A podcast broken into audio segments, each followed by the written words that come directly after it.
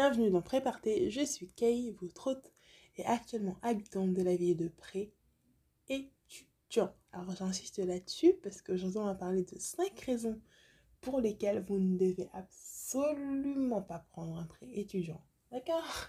Donc la première raison, euh, vous, ne pouvez, effectuer votre formation en alternance ou en stage alterné. Alors oui, il y a des écoles ou même des universités qui permettent aux gens de faire de l'alternance ou de faire un stage alterné. Alors privilégiez davantage ce type d'apprentissage plutôt que de se concentrer directement sur je prends un prêt et basta. Et s'il y a des alternatives, essayez de vous renseigner au moins pour être sûr que vous avez bien pesé les pour et les contre.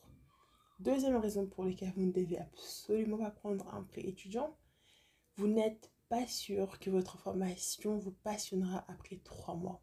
Il y a des personnes qui choisissent des formations moi, la première, j'ai fait un master en négociation commerciale pour abandonner quelques mois plus tard et aller en école de commerce.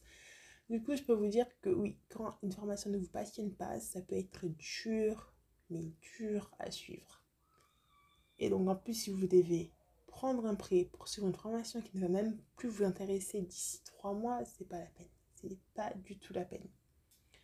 Alors, la troisième raison, vous n'avez pas de garant fiable. Parce que pour prendre un prêt, il faut des garants. Les garants sont là pour payer si jamais vous avez des problèmes pour rembourser le prêt. Alors, assurez-vous que les personnes que vous avez choisies, vous pouvez compter sur elles à 100%.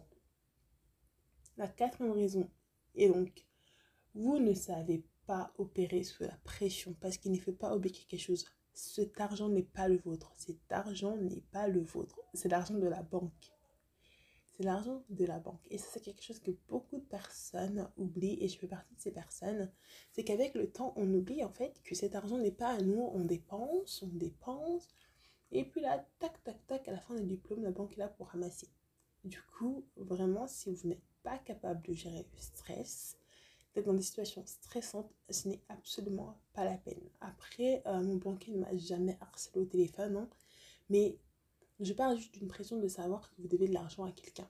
Ça, c'est quelque chose, voilà, avec tout ce qui se passe quand on finit ses études, la recherche de l'emploi, la pression, le regard des autres, etc.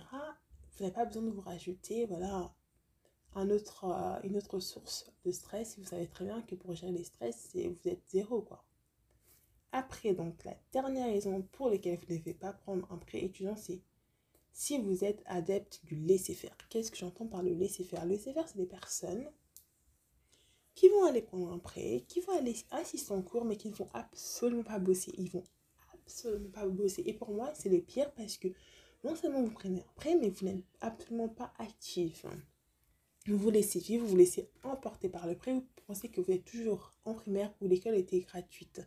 Non, ce n'est plus le cas, vous payez cette école, vous payez cette université. Donc je vous conseille de travailler dur, de travailler intelligemment pour pouvoir rembourser le prêt au plus vite en ayant des bons résultats, en bossant pour trouver un bon stage, en multipliant ses expériences à l'étranger, tout ce qu'il y a à faire, il faut éviter le laisser faire en tout cas.